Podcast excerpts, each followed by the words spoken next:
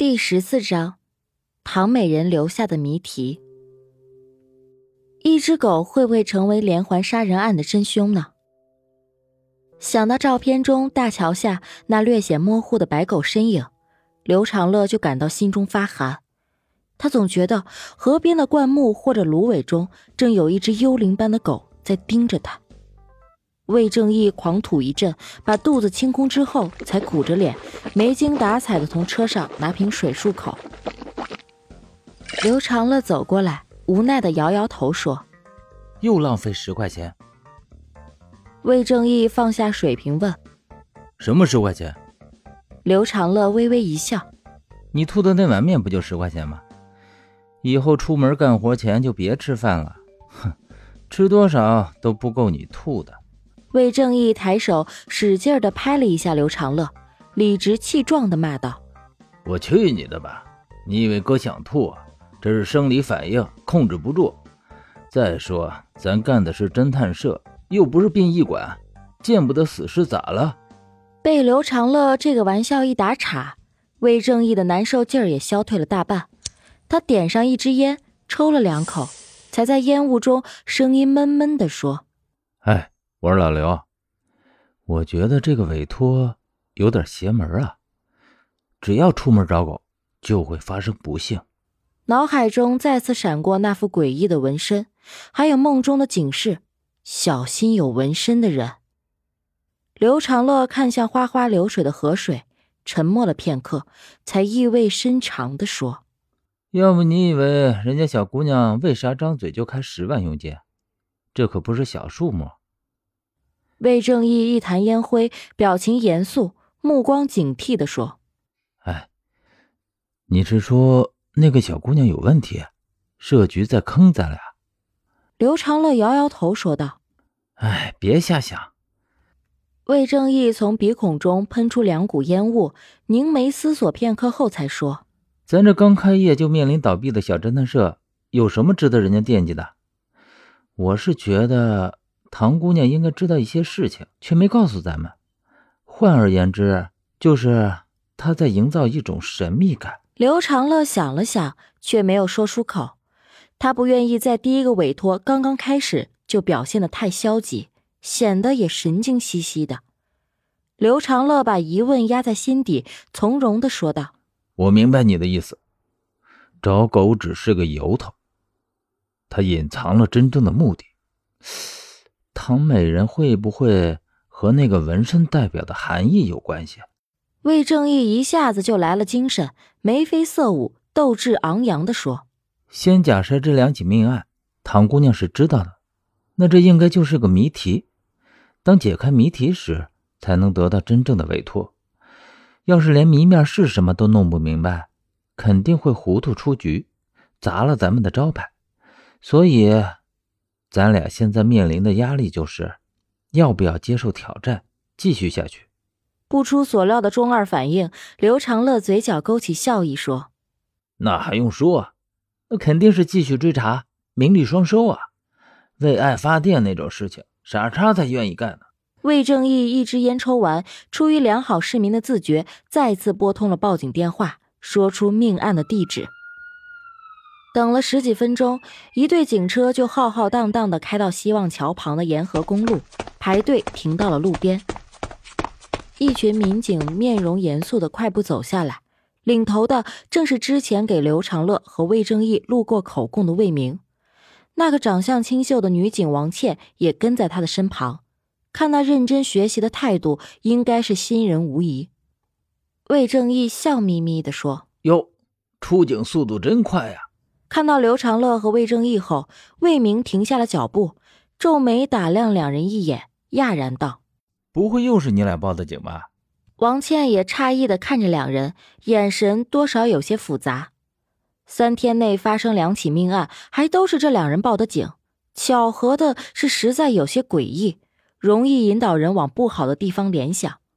魏正义笑眯眯的看着王倩，打了声招呼：“又见面了。”又扭头看向魏明，厚着脸皮说：“不用谢我啊，协助警察办案是每一个良好市民应尽的义务。”魏明伸出两根手指，哭笑不得地说：“哼，那我谢谢你啊，三天两起命案，你俩没事就不能到别处逛逛吗？非搁着一个地方祸害。上个命案现场距离这里还不到五公里。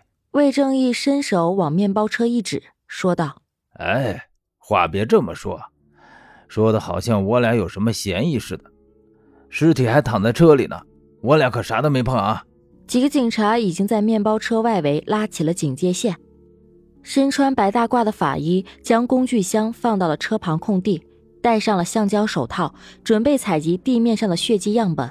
还有一个民警拿着照相机正在拍照留存。魏明急着去查看现场，就扭头对王倩说：“陈队还在市里开会，要晚点才到，这里应该要忙很久。你带着执法仪，就在这里先给他俩录下口供吧。”说完，就急匆匆地向面包车走去。王倩扭头羡慕地看着正在勘察现场的同事们。作为入职不久的新警，她最渴望的就是在案件中证明自己的能力，而不是游离在案件之外，面对一张让人讨厌的胖脸。还是留在这里好。魏正义像讲恐怖故事一样，声音压得低低的，他悠悠地说道：“我跟你说，那人死的可惨了，脖子上……”被咬开一个血洞，心脏也被挖走了，死不瞑目的瞪着双眼。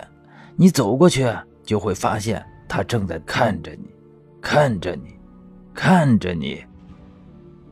王倩的身体不由自主的抖了一下，也不知道是因为害怕还是感到恶心。他转过身，白了一眼魏正义，扬起脸，晃着马尾说：“你这个人真无聊，整天游手好闲，还喜欢乱开女孩子玩笑。”年纪不大就一身油腻，你那么喜欢跟人聊尸体啊？你家是开殡仪馆的吧？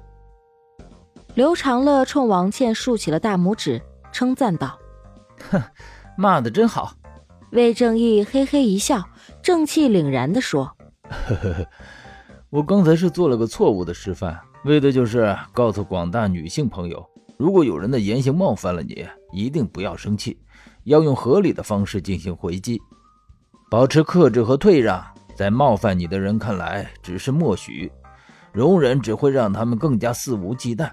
请记住，千万不要让善良沦为软弱。谢谢。王倩撇了撇嘴，低着头说：“，脸皮真厚。”被你发现了，哼，他属猪的。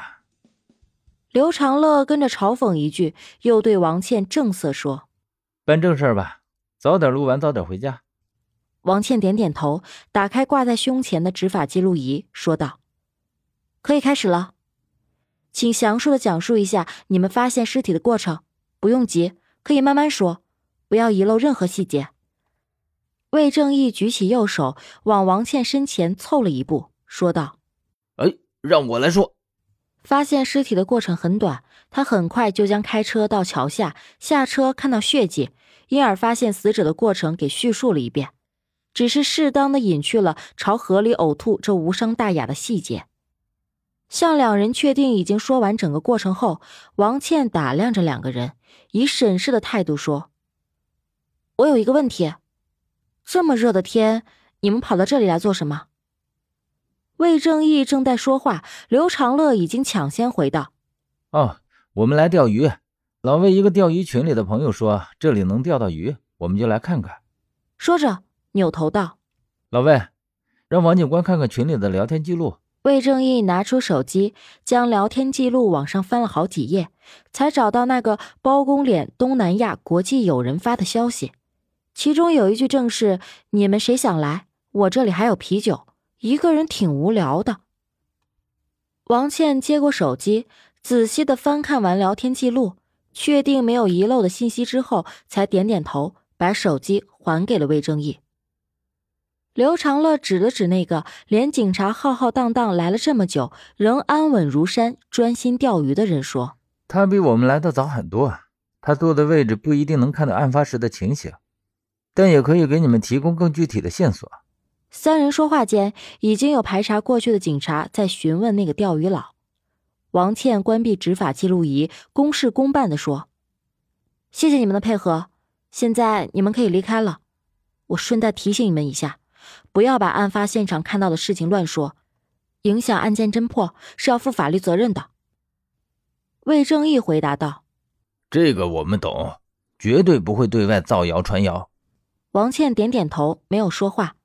刘长乐坦然的看着王倩说：“如果我说我们两次都能发现命案现场只是巧合，估计你也不信。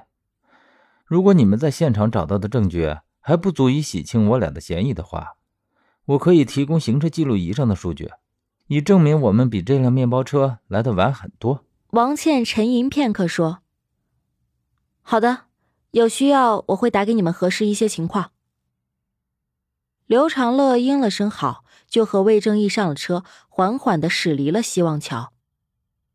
魏正义开车绕着希望桥这一河段两个来回，两个人也没有看到小白的身影，最后只好作罢，早早的鸣金收兵。